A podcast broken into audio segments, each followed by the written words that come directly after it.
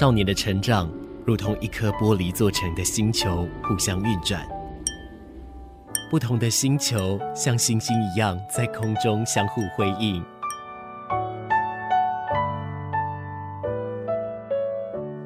但玻璃发生碰撞时，只能碎裂吗？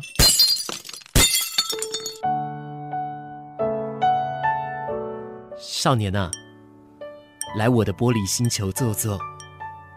你很特别，也很漂亮。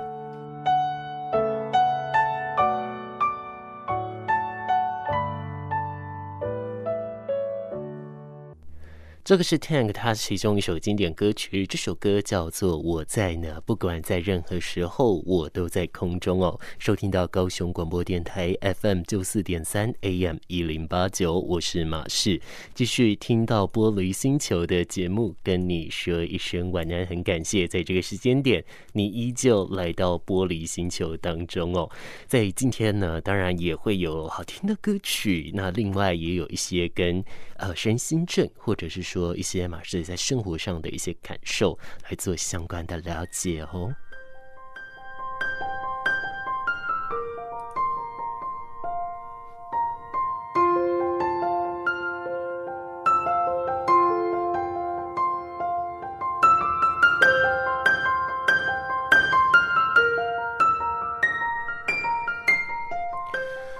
我相信我们对于忧郁这件事情，我们聊了非常非常多哦。那之前其实有一个人他问过我一件事情，我觉得还蛮好的，因为大家蛮容易去把它搞混的。也就是说，忧郁跟焦虑到底不一样在哪儿呢？其实我们光从字面上来听，我们就已经知道它有不一样了嘛。只是我们可能没有办法很清楚、很确切的来去界定它哦。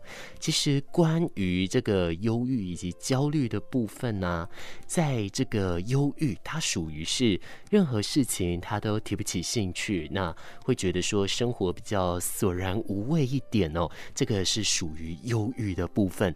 那如果说是焦虑的话呢？焦虑的话，他是会很担心事情去发生了。那跟忧郁有一点点像，只是忧郁他预测到了一些事情之后，他反而没有力气，他没有办法动。但是焦虑，他是预测到之后，他很想改善，但他就一直。紧张，一直紧张，一直紧张。其实这两个，他在基准上，或者是说在心理的界定上，当然是不太一样的。但是这一些呢，是马氏透过网络上一些相关资料，还有我自己自身经验，来给你一个综合经验谈哦，比较正确的一个界定呢、我想我们是还是必须透过医生的一个问诊来去知道，不能说哎，今天你听了我的节目，或者说你去网络去查，你就告诉人家说，哎，我有这样子的一个病症存在，这样子就。真的是不行了哈，我们还是要呃跟从一些医疗的一个指示。那当然，其实，在现代很多很多的一个心理学啊、咨商啊、药物啊等等，很多治疗身心症相关的事情来说，有很多的流派、很多的说法，但是绝对不会变的，就是要从你的身体、心理，还有一些环境。诶，这三个方向来去做改善哦。那关于心理的话呢，除了所谓的这个智商，还有一些认知，对不对？那当然了，心理学家呢，他们就要经过很多很多的一个训练系统啊。像之前呃，有人来跟我说，他希望我来聊聊关于赛斯心理学系统哦。赛斯是什么呢？其实赛斯它算是一个比较是一个嗯。应该算是一个精神系列发展的一个统称啦。那它算是从一个灵媒学、从玄学那边诞生过来的一个观念哦。那它比较就是在强调说，你要透过外在这些事情道果为因。去寻找说，为什么我会发生这些事？比方说，为什么我会生病呢？为什么我会有这一些呢？不断的去询问自己哦，找出说，诶，自己真正的一个忧郁情绪是什么？那可能就是因为这样子的一个忧郁情绪崩坏了我们身体的免疫系统，崩坏了我们的一些细胞哦。那这些细胞，它可能我们可以透过仪器去知道它坏了，但是我们没有办法确切的知道他为什么坏了。但他可以透过忧郁情绪去知道哦。好，这个呢，其实就是他这个赛斯所来强调的。他希望大家去注意到，真正让我们不开心的东西是什么。这算是赛斯系统很简单、很简单的一个说法啦。其实换成另一个语言，我想大家会比较懂，就是说我们会崇尚谈恋爱要呃灵魂契合，要各方面互补，各方面相意相通等等，对不对？这一些呢，我们可以透过数值去配对，对不对？可是呢，这些数值它没有办法帮我们计算出我们的幸福感，没有办法帮我们计算出我们的荷尔蒙，我们的一些激素，哎，分泌过后对我们所造成的一些化学影响哦。好，这个其实就是换成另一句话，只是我换成一个比较好懂的例子啦。我觉得这样子应该就比较通了。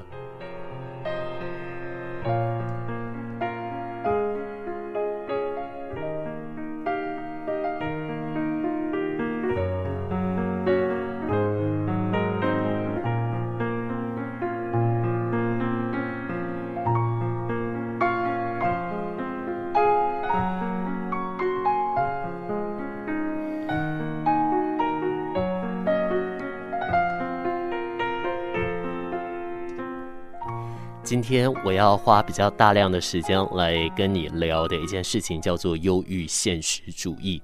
忧郁现实主义呢，其实它的意思就是说，忧郁可以使人更能清楚地看清这样子的一个世界。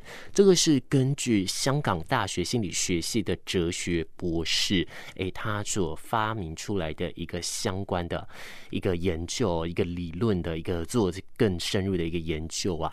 那基本上呢，他想要告诉大家，就是说。拥有健康心理状态的人，在呃对痛苦诶这时候，大脑一定会启动防御机制来缓解不安嘛，因此才会出现有过分乐观的情况。可是呢，容易感到忧郁的人，或者是比较容易感到呃焦躁啊，比较没有办法静下来的人哦，他反而会有比较少自我说服的倾向，所以他有更能看清现实的一个状况发生哦，那这样子的一个统计是这样子的：根据香港大学医学院的香港人精神健康研究数据哦，在香港有六百三十万名的成人当中，有两百四十万人是有抑郁症状的，占了总人口的百分之三十七点四。那在这其中呢，呃，有七十一万人，百分之十一点二，又是罹患了疑似抑郁的这样子一个症状。哦，那其实呢，呃，社会大环境的一个变动啊，当然就是会让人家发现说，这个心理疾病的一个成长数字比例真的相当高的。那普遍呢，大家会觉得忧郁会令人想法过度负面。那如同我刚刚所说的，忧郁现实主义呢，这边就有心理学理论指出来了，诶，它可以使人看清现实的真相哦。这个忧郁现实主义是心理学家 Lauren 还有 Evon 他们所提出的一个假设哦，他们是指说呢，比较忧郁的人，他们会比没有忧郁的人更能够做出贴近现实的判断。那这个忧郁当中的一个消极情绪，可以被视为反映对世界拥有更准确评估的一个因素哦。那关于这样子的一个假设，那当然就要进行实验嘛，对不对？他们呢就找了。又关于受试者操控灯光的一个开关，并对自己可行使的一个权利啊表现做一个自我的评估哦。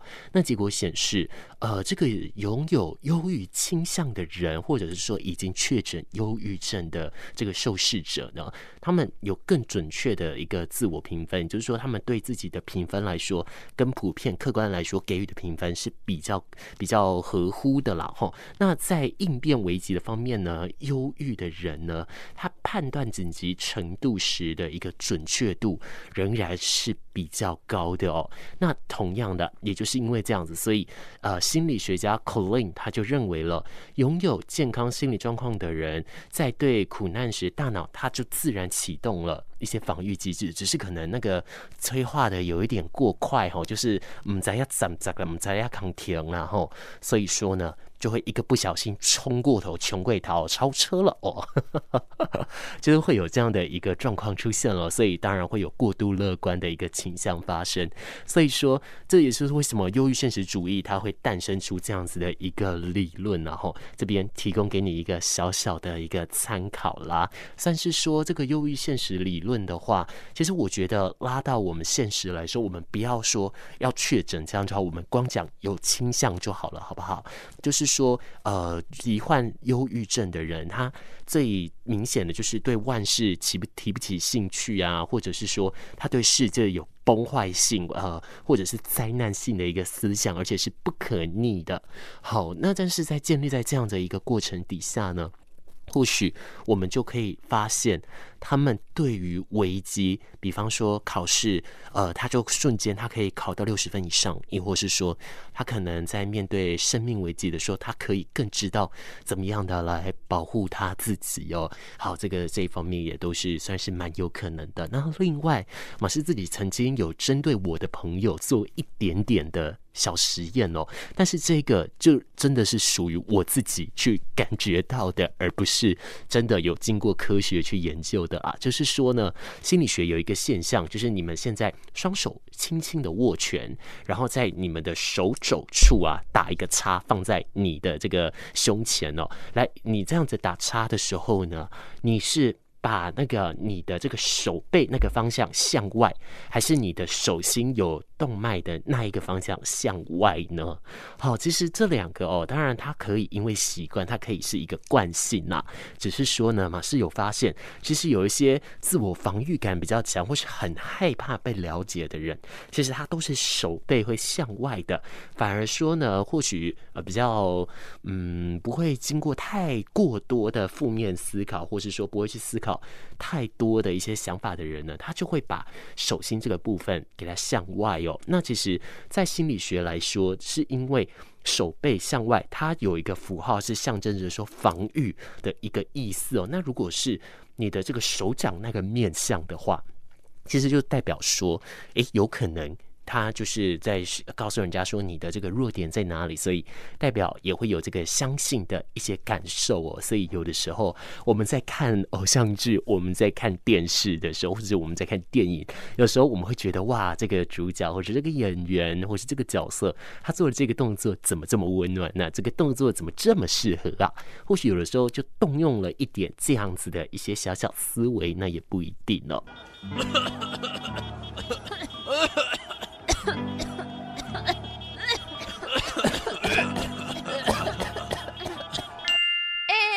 我们可不是感冒哦，都是你的乌贼车害我们咳嗽了啦！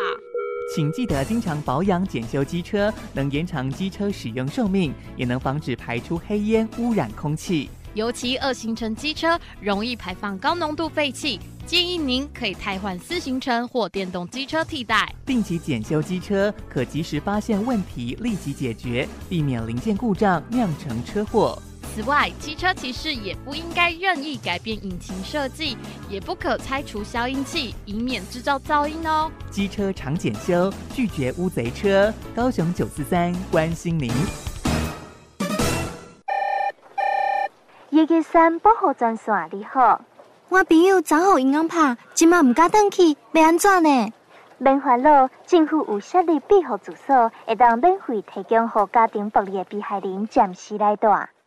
家庭暴力随时有可能在咱的身躯边发生，发现家庭暴力，请随协助通报一一三保护专线，你的一通电话会当马上挽救一条性命。雷政部关心你。对，这个要找凶手真够怪呢。有啥物线索？敢若看未到伊的存在，但是却无所不在。但到头疼、目睭蒙、颔管硬胀、心脏皮破彩，迄就害啊啦！我知影，凶手就是高血压，会致使中风甲心脏的毛病。在台湾十八岁以上的人，每次的人都有一个是高血压，有三成的人一冬以来无尿过血压。莫怪，咱抓伊未到，只有定期尿血压，才当量早发现甲治疗哦。对，以上广告由国民健康署提供。在这静静的夜晚，有人真心与你作伴，不管是悲伤还是快乐，高雄广播电台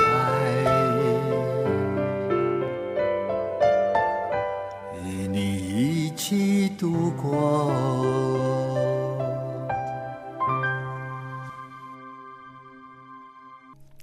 这是李宣荣他的第一张全创作专辑里面的歌曲《备忘录诗人》哦。其实这个它很蛮生活化的。你有没有常常会搭起手机的备忘录，或者是拿起手机的这个 Messenger，那就把讯息打开给自己，然后就上面输入一些文字啊，输入一些东西，然后跟自己说：“哎，这个就是可能自己的诗啊，自己的一些小小的创作啊，等等的哈。”哎，这个这一部分不知道你有没有过呢？那其实说到创作，这个高雄青年的这个文学奖啊，其实也都还在征件当中哦。如果说有符合资格，你也想要来尝试自己文采风貌的朋友们，我想这一部分你是可以来考虑的。继续来收听到每天二十四小时在空中陪伴你的高雄广播电台 FM 九四点三 AM 一零八九，我是马氏马来摩的马，士官长的士，感谢你持续来收听今天的玻璃星球哦。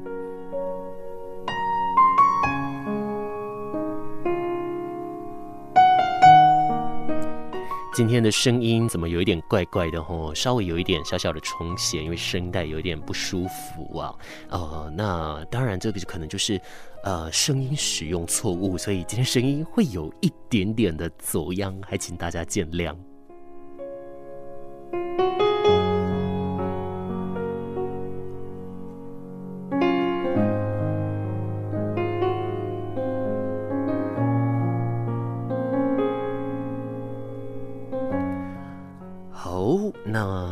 我们刚刚上一个阶段节目中，我们聊到忧郁现实主义，对不对？这是还有心理学家 Lauren 还有 e v o n 他们所来提出来的一个假设。那在香港的这个香港大学大这个心理学系这边的哲学博士有来对他做相关的一个印证哦。那接下来呢，我们呃会来谈到，就是说，在这一个忧郁现实主义的一个理论底下呢，哎，这个大脑它的一个神神经。解释以及它出现的一些状况哦。那今天的这节目上的很多很多的资料呢，除了是马氏网络上找的资料之外，当然也是有翻阅相关书籍啦。那最主要最主要就是从这个 Lost Psychology 这个地方来找到相关的一个图文，还有相关的一个文献哦。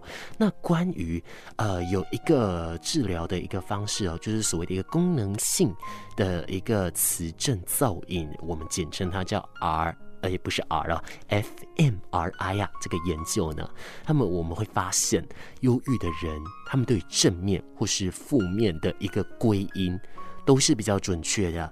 那没有忧郁倾向的人呢，他的积极性会稍微的差一点啊。那换句话说，忧郁的人他看待事情反而相对的会比较客观一点哦。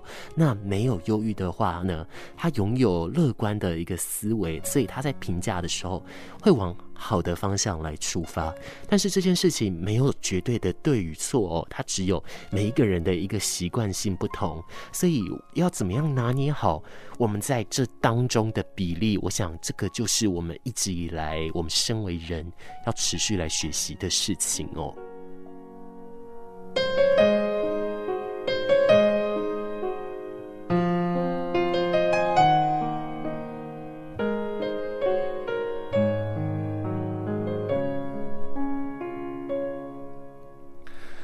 那么，呃，关于呀、这个相关的一个忧郁倾向的人，以及呃与否的一个状态上来说，呃，我们就是可以来透过呃这个脑袋啊，我这是它的一些造影或者是等等的影响，或是一些相关激素。当然了，我们可以知道说它是激素分泌的一个问题嘛，它是之一，但是确切是不是由它来造成的呢？其实目前的医学还不得而知哦。那根据这个，我们从这边来监测这个额颞区域哦，它这都会有那个交错的一个神经网络嘛，那就很像是电脑里面它就是高纤的，很精密，对不对？那你要传输速度快，你要快速连接到东西，那是不是你就要透过电线，然后写神经元哔哔啵啵啵啵哔哔拐一狗一狗的这样。子把它给连上去，对不对？那其实啊，这一些的精密仪器就好像我们每一个人的大脑哦。那这个呢，诶，在这边的一个神经网络的一个状态，两者呢，他们对于自己自利性质、有关于自身利益的一个事件，他们会有很不同的大脑反应哦。那这个有忧郁倾向比较重的人，他在进行自利的一个归因的时候呢，他的大脑的活动就减弱喽。所以他们相对没有忧郁的人呢，他们比较不会去高估自己的能力，但反而另一个程度，他们要小心的是。他们太低估自己，或者是太错估、太去否定了自己。其实这一边，他真的需要一点的时间，需要一点的经验来去换取说，哎，知道怎么去拿捏各种的分寸的。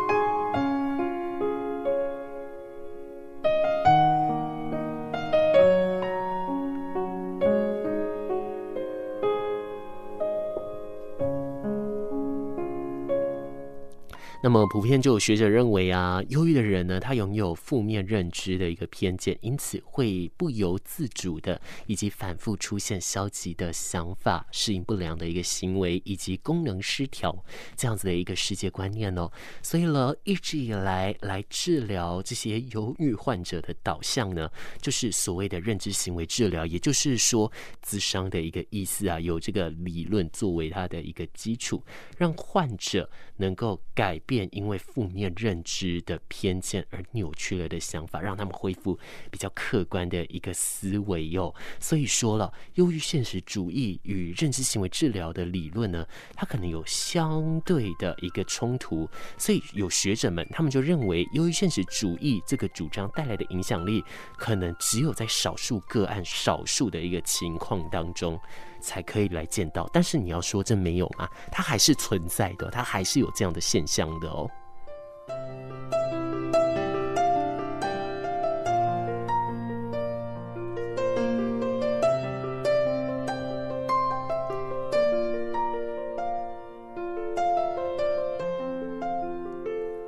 我们简单说一下，为什么这个忧郁现实主义跟认知行为治疗，它是完全背道而驰的一个概念哦。那根据我所查到的资料来说呢，这个忧郁现实主义就是他会不断的否定自己，不断不断的去啊贬低自己哦，所以他觉得自己是没有那么好的。那另外就是说，认知行为治疗，它是从多数的否定当中，却找出原来自己还有什么样的一个优点，他不是站在完全否定的一个基础点上面的，所以他从这样的一个方向来去走的话，它就是一个两个完全不同的一个现象出现了哦，所以说他们才会有学者认为，这可能是只有在极少数的状况上才会出现的。但反正不管怎么样，我觉得只要人能愿意的照顾自己，那这就是好事。啊。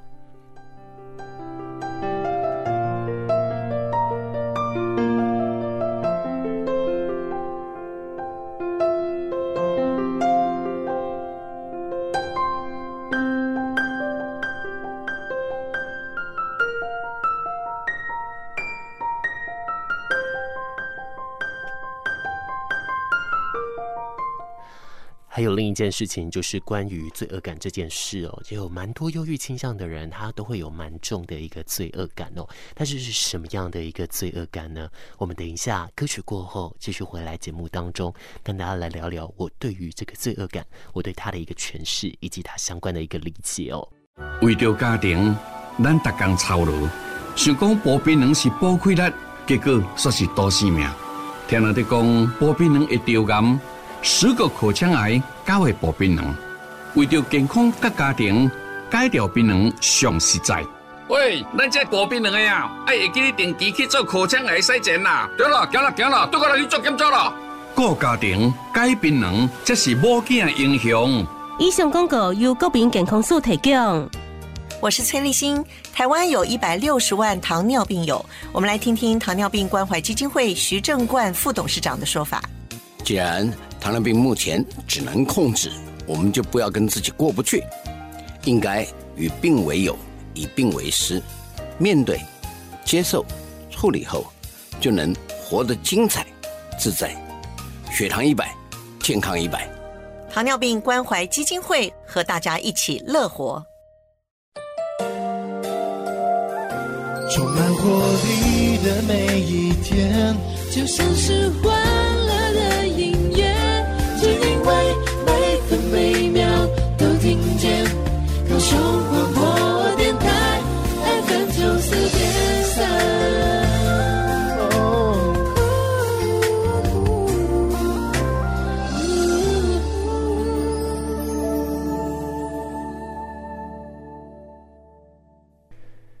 事情的好与坏哦，呃，很多人当然他会认为说不要去用一些比较先入为主的观念，亦或是说他会认为不要抱有太乐观的一个想法，但同时也要注意不要过度的悲观哦。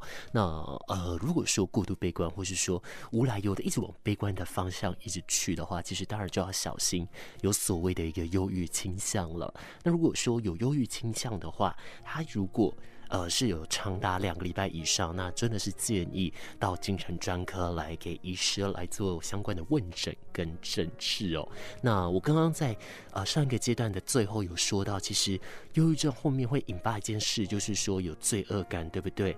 那忧郁症呢，其实有的时候呢，他会告诉你说，你看看你身边的很好的朋友啊，你身边的亲戚、你的宠物、你的粉丝、你的任何任何人，他们也都过。过得很好啊，也没有特别的一个毛病什么的，亦或是说呢，你会觉得说自己还不够惨呐，你会觉得说自己可能还不是一个最糟糕的那一个状态哦。那事实上，当你这样子想的时候，代表说其实事情表面上看起来都很好嘛，对不对？但因为这样子，忧郁症就很有可能是恶化的哦，因为所感受到的和你有所预期的差距正在。变大当中哦，曾经有一个人他在描写一件事情，就是假设说，你试想哦，你是跟一个呃这个呃世界大战后的一个战俘感受到同等量的一个沮丧，但你并没有像他一样被关在牢里面，而是住在一个舒适的一个独立住宅里面，你会想什么呢？好，这个我花一点时间让你来思考看看哦。如果说。你在这个呃战败之后，你得到了跟战俘一样的一个对待，可是战俘他关在监牢里面，而你是住在自己的住家里面，你的想法是什么？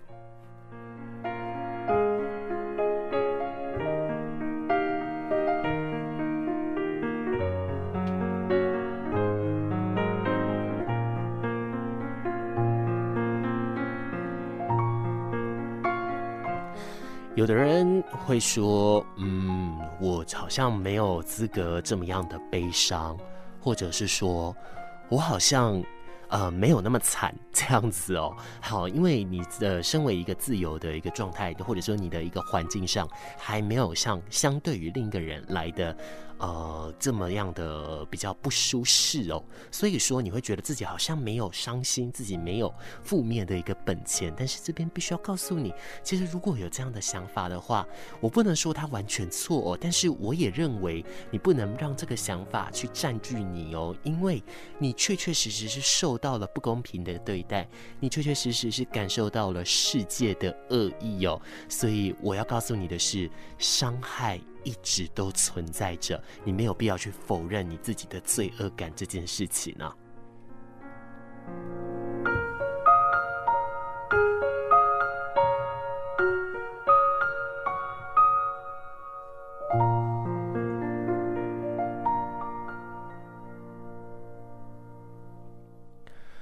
那对你来说呢？你会常常有这样的一个罪恶感吗？我相信任何事情它都有一个浓咸合度，适当浓度的罪恶感，或是适当程度的难过，其实我觉得这个对于我们来说都会是还蛮适当的啦。吼，是我自己的一个想法。但是如果说呢，对你而言是比较不一样，或者是说对你来说有不同的感受的话，嗯，你会怎么样来想呢？有的时候我自己真的是会想说，能不能就让我就这样沉沦一下？那在当下要你要我多负面，我就有多负面。可是时间过了之后，我要提醒自己的是，我必须把自己拉回来，因为我很常会忘记把自己给拉回来哦。每一个人他所要来注意、所要来预防的事情，其实都不尽相同了。放松着温暖的声音，随时陪伴着你。九四点三，你最好的麻吉。这首歌曲来自于艾薇儿《I'm With You》，也是我还蛮喜欢的一首歌哦。那继续呢，你收听到的是高雄广播电台 FM 九四点三 AM 一零八九进行的节目是六日晚上陪伴你的玻璃星球。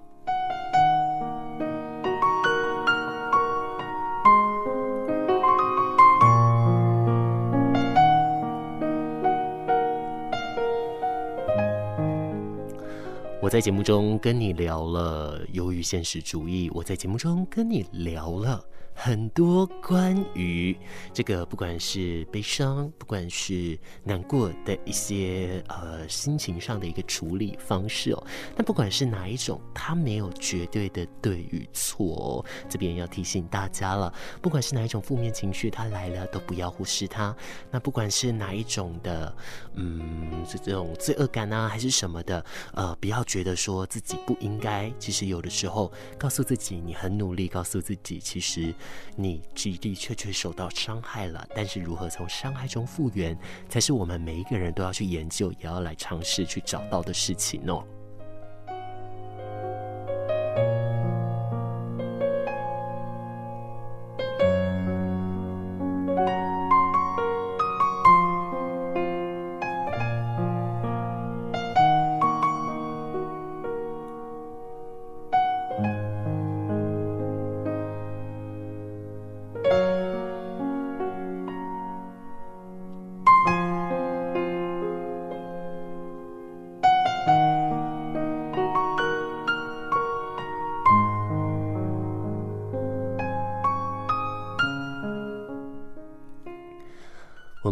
到这边准备告了一个尾声了哦，我最后一样会用一首歌曲来跟你说一声晚安。等一下节目就交给下一个阶段的主持人，这边送上的是棉花糖，他们在今年总算是合体了，他们两个人总算合体了哦，出了一首，诶，不是一首，出了一张专辑。那这张专辑里面呢的这个主打歌之一，一切都是为了与你相遇，我觉得就是一个非常轻快也非常暖心的一首歌曲哦。我们在。节目的最最后会送上这一首歌曲，也当然在歌曲当中要跟你说一声晚安，祝你好梦了哦。以前呢、我在主持晚上的节目都跟人家说记得晚上梦到我，现在呢，我越想越觉得这个好像会是一场噩梦哦，所以我就觉得啊，你晚上要梦到你想梦到的那个人，我觉得这个才会是比较值得的啦。哦，OK，那在歌曲当中呢，我也同样的我要来告诉你。